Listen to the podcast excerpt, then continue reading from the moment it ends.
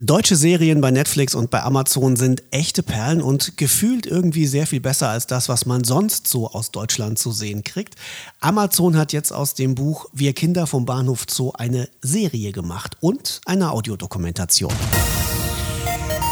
Christiane F. war 16 Jahre alt, als ein Buch sie schlagartig berühmt machte. Wir Kinder vom Bahnhof Zoo heißt es. Es dokumentiert das Leben eines drogensüchtigen Kindes in Berlin. Viele von euch haben das bestimmt als Schullektüre gelesen. Bei Amazon gibt es jetzt nicht nur das Buch als Serie zu sehen, ihr bekommt auch bei Audible, was ja auch zu Amazon gehört, erstmals bislang unveröffentlichte Originalaufnahmen der Interviews zu hören. Also Interviews zwischen Christiane F. und den Autoren des Buches. Die Recherche dieser Autoren Autoren, als sie das Buch geschrieben haben, die nehmen euch mit in die spannende Westberliner Welt damals, in die Welt von Christiane F. Das war in den 70ern. Es war ein Lebensgefühl der Teenager voller Drogen, voller Musik, voller Nachtleben, Prostitution, Emanzipation und was noch dazu gehörte. Fufis Film und Fernsehen in Serie kann euch jetzt schon heute einen Ausschnitt aus dieser Audiodoku vorspielen. So also klingen sie, die Kinder vom Bahnhof Zoo bei Audible.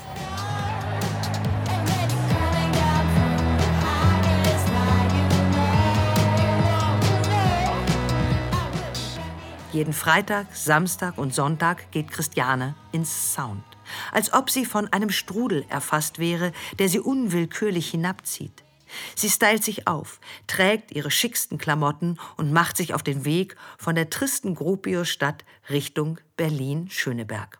Ich ging also abends zur U-Bahn und setzte mich in die U-Bahn und fand es unheimlich geil, dass also von Station zu Station mehr Leute zustiegen, wo ich genau wusste, dass sie in Sound fahren, weil sie einfach halt so aussahen mit langen Haaren, unheimlich schick, Aufmachung und eben die Stars des Sounds, ja, das ganze Image.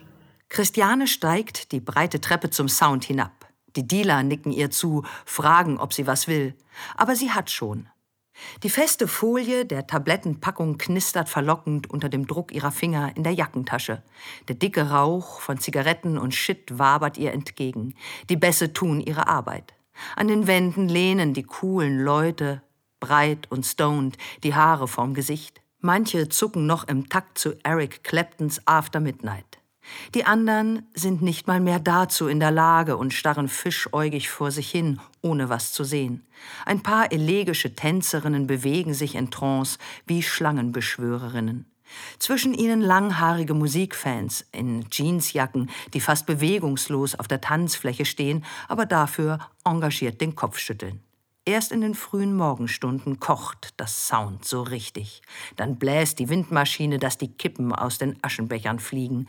Manchmal taucht David Bowie hier auf, zusammen mit der Transfrau Romy Haag, beide auf Droge.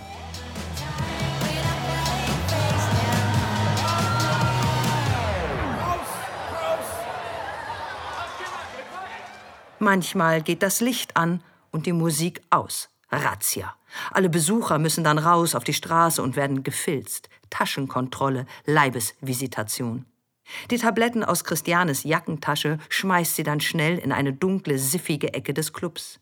Wenn sie sie nicht eh schon alle Intus hat.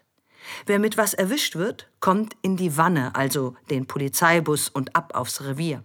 Verstoß gegen das Betäubungsmittelgesetz. Die ganz Schlauen haben ihre Drogen unter die Tische geklebt. Das finden die Polizisten aber auch. Das Sound ist als Drogenumschlagplatz Polizei bekannt. Ständig droht die Schließung. Deshalb will die Geschäftsführung die Drogis aus dem Sound vertreiben. Es heißt, die Leute der Clubbetreiber schnappen sich immer mal wieder jemanden und zerren ihn oder sie ins Getränkelager. Dort werden sie nackt ausgezogen, auf einem Bürostuhl gefesselt und ausgepeitscht. Manch einer landet dann mit gebrochenen Knochen im Krankenhaus. So erzählt man es sich im Sound. Die Drogen lassen sich durch diese Geschichten trotzdem nicht dauerhaft aus dem Club heraushalten. Im Sound gibt es alles zu kaufen. Valium und Mandrax, zwei abhängig machende Schlafmittel, Captagon, Capis genannt, ein rezeptpflichtiges Aufputschmittel, Amphetamin, Speed.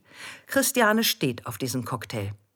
Äh, ich habe nur eine Pfeife geraucht und war trotz des Speeds unheimlich geil irgendwo drauf, sondern schwebte einfach in, in einer ganz tollen, rauschigen Welt. Das also der Ausschnitt aus Das Berlin der Kinder vom Bahnhof Zoo, so heißt sie nämlich, die Audio-Doku bei Audible, ab 18. Februar verfügbar und die Serie bei Prime Video, die startet einen Tag später, also eine richtige Dramaserie mit richtigen Schauspielern, keine Doku, die bekommt ihr ab 19. Februar.